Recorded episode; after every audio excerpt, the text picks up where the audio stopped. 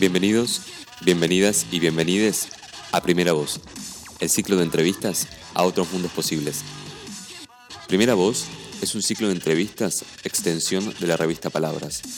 revista de epistemología, metodología y ética de psicoanálisis, hecha por investigadores, investigadoras y docentes de la Universidad Nacional de La Plata, en la Facultad de Psicología. Desde donde estés, podés conectar con Primera Voz cuando y cómo querés, sin por qué. No hay por qué. Acá podés escuchar entrevistas a quienes piensan sobre la vida y las relaciones humanas mientras intentan hacerse una vida propia, porque todos tenemos nuestros mundos. En primera voz, vamos a conectarte a vos, a cada oyente que nos conceda su atención, con la vida y pensamiento de quienes dedican su vida, su tiempo y su energía a conocer y enseñar porciones de la realidad humana que compartimos. Mientras podemos seguir en nuestros mundos, tomar algo, hacer la comida o lavar los platos, pasar el tiempo y hacerlo en compañía de Primera Voz. Soy Ivo Krasuski y esto es Primera Voz, ciclo de entrevistas a otros mundos posibles. Hoy en Primera Voz, Esther Díaz. Esther es filósofa. Es egresada de la Facultad de Filosofía y Letras de la Universidad de Buenos Aires, donde hizo su doctorado, y su libro más reciente se llama Filósofa Punk. Una reseña sobre este libro nos dice, Filósofa punk, filósofa plebeya. Madre de dos, mujer golpeada, divorciada, nómada. Denostada y respetada al mismo tiempo. Inclasificable, escurridiza, sufriente. En este libro repasa en primera persona sus casi 80 años de vida y, atándose a la promesa de no traicionar su deseo de parresía, dice la verdad, su verdad, sin medir las consecuencias. En 2018 protagonizó una película de corte autobiográfico dirigida por Martín Farina, Mujer Nómade. La película recorre la vida de una estudiosa de los cánones de la sexualidad, el poder y el placer en medio de nuestra cultura patriarcal hegemónica, blandiendo el posporno como perspectiva transformadora. Esther también fue profesora del ciclo básico común de la UBA entre los años 1985 y 2005 Dictó seminarios de posgrado sobre metodología de la ciencia y epistemología en las universidades nacionales de Entre Ríos, Tucumán y del Nordeste. Ha dado y da muchas conferencias en diversas universidades de Sudamérica y ha realizado una importante contribución al campo académico e intelectual argentino en lo que respecta a la introducción de la filosofía de Michel Foucault. Quiero compartir con ustedes una cita de Esther, la cual se puede encontrar en su libro Entre la tecnociencia y el deseo, la construcción de una epistemología ampliada. Ahí Esther escribe, me guía la premisa de que la racionalidad del conocimiento, aún la más estricta y rigurosa, hunde sus raíces en luchas de poder, factores económicos, connotaciones éticas, afecciones, pasiones, idearios colectivos, intereses personales y pluralidad de nutriciones que no están ausentes, por cierto, en el éxito o el fracaso de las teorías. Sin más, es un gusto poder escucharla y hablar con ella. Le agradecemos muchísimo su amabilidad para estar en primera voz. Esther, muchas gracias. Muchas gracias igualmente, gracias por haberme llamado. No, te agradecemos mucho a vos. Esther, eh, quisiera que nosotros podamos conectar y también conectar con los, las y les oyentes que nos estén escuchando para poder conocerte a vos y conocer un poco más sobre tu trabajo y tu vida. Así que te agradecemos mucho y podemos empezar. Esther, el movimiento feminista argentino del tercer milenio es no solo un acontecimiento fenomenal de la historia argentina y suramericana, sino también una serie de procesos sociales muy fuertes que afectan y transforman a las mujeres y a todas las personas, a todo el sistema de, organización de la sociedad. Parados desde una mirada crítica a los hábitos que reproducen la receta del patriarcado en todos los niveles, quisiera preguntarte si en tu caso en tu historia no fue un modo de vida más allá del patriarcado o a pesar de él y no necesariamente en contra de él lo que caracterizó tu manera de existir en este mundo? Bueno, realmente fue a pesar de él porque, bueno, en, primera instancia hay que hacer una aclaración que si no parece medio chino lo que, lo que te contestaría si no hiciera una aclaración primera, eh, y es que, eh, bueno, no todo el mundo sabe que yo provengo de un hogar muy humilde, eh, que mis padres eran iletrados, o sea, mi, mi, papá ni siquiera fue nunca al colegio, mi mamá fue solamente a segundo grado y no, no, lo terminó. Em, era, bueno, él fue un chico a principios del siglo XX, fue un chico de la calle, en las calles de Buenos Aires, eh, decir que bueno, en aquel tiempo no, no había drogas ni, ni, los tipos de, de tentaciones que, que, tiene un chico de la calle hoy día, a pesar de que tuvo esa situación que, bueno, hoy día sería una vida casi a priori perdida, lamentablemente y desgraciadamente, en este caso eh, lo que hacía él, descalzo, porque era la época de los conservadores, bueno, la época de los conservadores volvió varias veces a Buenos Aires, pero eran los primeros conservadores, digamos, este, em, y nos cuenta que no, no, tenía plata ni siquiera para comprarse un par de alpargatas, que era lo que usaban los pobres en aquel tiempo. Entonces, este, con moneditas que juntaba, se iba a la puerta de la, de la Nación y de la prensa, que eran los dos diarios que existían en ese momento, eh, compraba unos ejemplares y salía a venderlos por las calles de Buenos Aires. Así que, bueno, a los 17 años se casó con mi mamá de 15 em, y eh, tuvieron tres hijas, o sea, él siempre trabajando de diariero. Así, y, y, ambos, tanto mi mamá como mi papá, hijos de inmigrantes, em, también que vinieron muy pobres con, eh, con las guerras, de, bueno, escapando de las guerras de Europa. Así que no había la menor idea de, em, de pensar en que una mujer pudiera estudiar. Nosotros éramos tres mujeres y cuando yo, que, fui, que soy la del medio, que fui la única que pedí estudiar eh, en el primario, porque en, mi época no, no, era obligatorio el secundario, me, mandaron al, a jardín de infante increíblemente, no sé bien por qué, porque tampoco era obligatorio. De hecho, mis dos hermanas no fueron, porque yo siempre hinchaba con que quería escribir y que quería leer y ya desde chiquita me gustó mucho todo eso, posiblemente. Em, y cuando, además, no se dieron cuenta de que había alguna capacidad especial, por decirlo de alguna manera, en, mí. Por ejemplo, yo en los veranos me aburría y pedía que me manden a una maestra particular y cuando logré que me hicieran eso, eh, di eh, eh, grados libres. Claro, siempre fui muy solitaria porque, por ejemplo, yo hice primero inferior y ya cuando volví al otro año, ya no volví a primero superior, como se decía en mi época, volví a segundo, que sería el equivalente de tercero de ahora, ¿no es cierto? Entonces, este, bueno, y eso, eso me pasó a, lo largo de todo lo que tuvo que ver con mi estudio, historia muy larga, porque bueno, por lo que te digo, que ya no, me dejaron estudiar de chica, termino primario y, no, no, hay registro de que yo tenía una capacidad como para seguir estudiando. Eh, y cuando yo me quejaba, porque bueno, veía que, los vecinos, que los hijos de los vecinos, por ejemplo, iban al secundario, me decían que ellos sí porque eran hombres, pero que yo no podía estudiar porque era mujer. Así que fíjate vos, en ese momento, que a mí me faltaba de decenas de años para escuchar ni siquiera la palabra feminismo, yo ya era una feminista, pues yo luchaba contra eso. Incluso a, mis, a mis 11 años me acuerdo que eh, a, la, siesta, que todo el mundo desaparecía en, Buenos, en, en, que era un pueblo en aquel tiempo, que era donde yo vivía, provincia de Buenos Aires, eh, me vestía de, bastón, de, varoncito, o sea, me había, aprendido a hacerme la corbata, me ponía una camisa, eh, me ponía pantalones, que teníamos prohibido usar pantalones en esa época, y salía a andar en bicicleta con la bicicleta de mi papá, que también estaba muy diferenciada, bicicleta de hombre y bicicleta de mujer.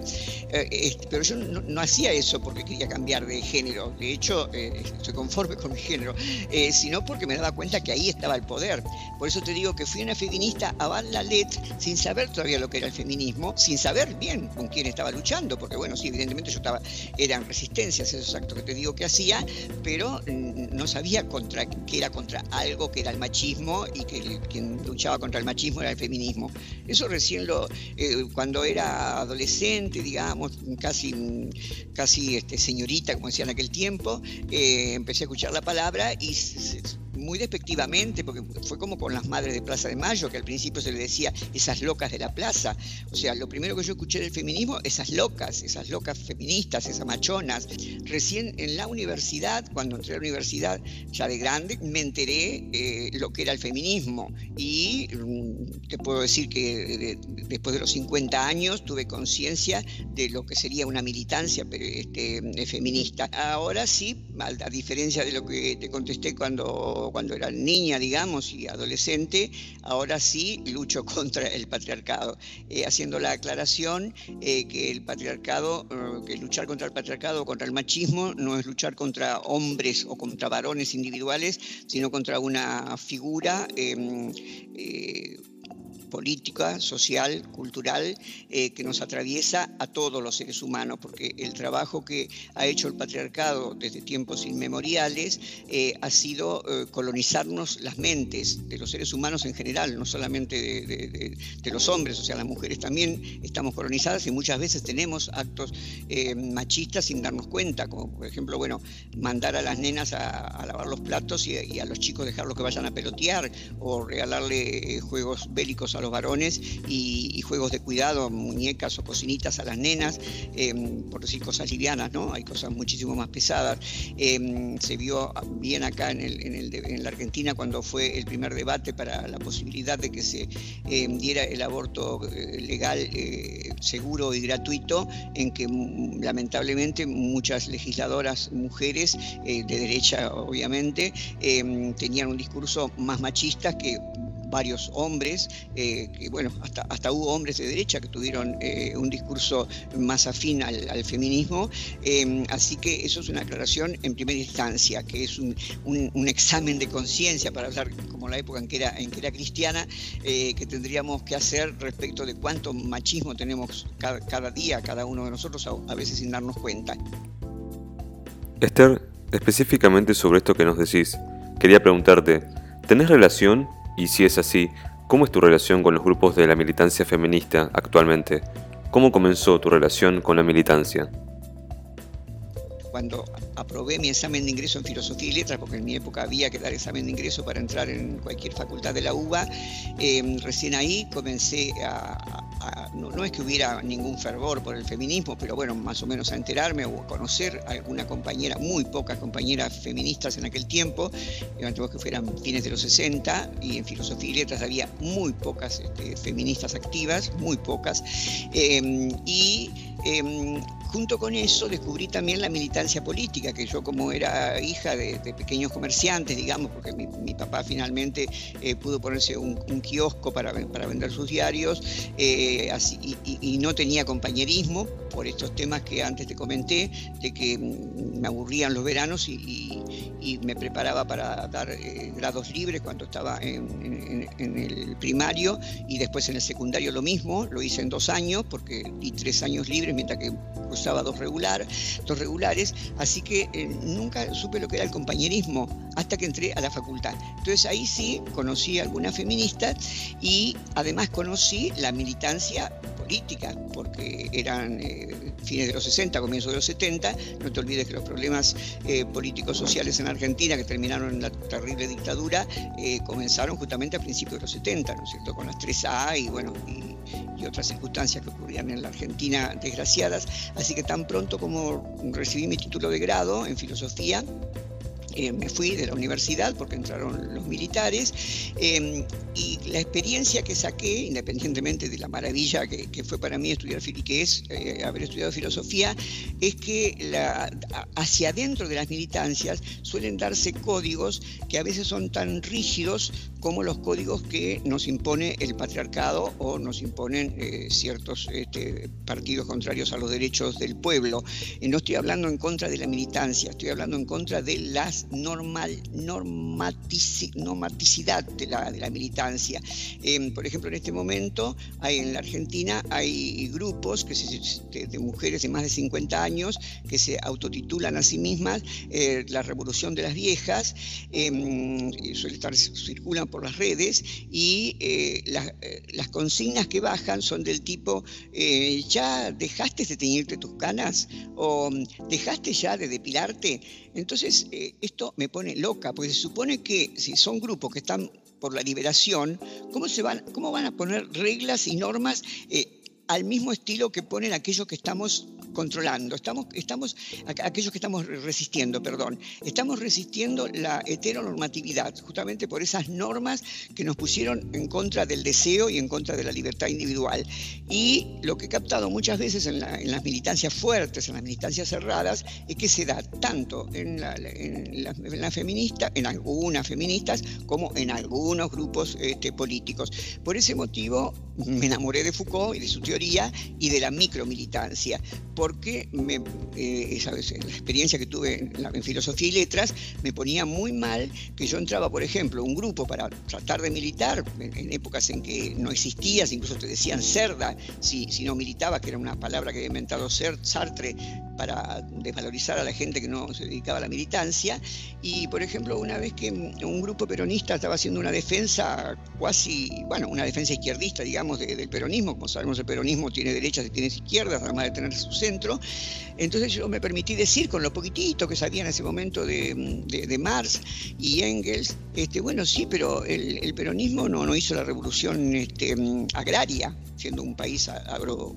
como éramos en ese momento, ¿no? Este, agropecuario como éramos en ese momento. Entonces el líder de ese, grupete, de ese grupete en el que estábamos me dijo, al líder no se lo discuta, estaba refiriéndose a Perón en ese caso, ¿no? Al líder no se lo discute. Entonces, bueno, yo me callé la boca porque me miraron con un odio todos por esa pregunta imprudente que yo había hecho y dentro de mí pensé, pero como vengo a filosofía y letra porque se supone que me van a enseñar a pensar y me dicen que al líder no se lo discute, entonces tuve como un rechazo a las militancias cerradas, pero siempre quise militar. Ahora tengo 80 años y no me resigno a cada día no militar, pero milito desde otros lugares. O sea, sí voy a dar charlas o, hago escritos cuando me lo solicitan y me parece que amerita el tema este, para grupos. Eh, cerrados, digamos, de militancia, eh, pero yo siempre prefiero tener una distancia crítica, porque em, si bien es cierto, los, los, contenidos son otros, no podés comparar los contenidos de, grupos reaccionarios con los contenidos de, grupos que están al servicio de la liberación, como, bueno, los grupos de derechos humanos, obviamente, pero en la forma, sabiendo como más o menos creo saber algo respecto de las relaciones de poder a partir de, mi, de mis estudios de doctorado sobre Foucault, eh, me doy cuenta que la estructura de poder cuando un grupo se hace cuasi dogmático es exactamente la misma entre los que mm, están en contra de los derechos y los que están a favor, la estructura formal. Así que mi posición es esa, siempre mantenerme en los márgenes como trato y he tratado y creo que lo he logrado de mantenerme en los márgenes de la vida, de la vida cotidiana. Y respecto de la militancia, lo mismo. Eh, milito, sí, por supuesto, pongo el cuerpo y pongo la cara y digo mis cosas, pero no me atengo a la normativa que me dan, ni los de derecha, ni los de izquierda, ni los de centro. O sea, prefiero pensar por mí misma. Este fue el final de la primera parte de la entrevista a Esther Díaz. Compartir la entrevista a quien quieras, copiando el link o compartiendo en tus redes sociales. Suscríbete al canal. Pronto habrá más entregas de primera voz. Ciclo de entrevistas a otros mundos posibles. Suscríbete.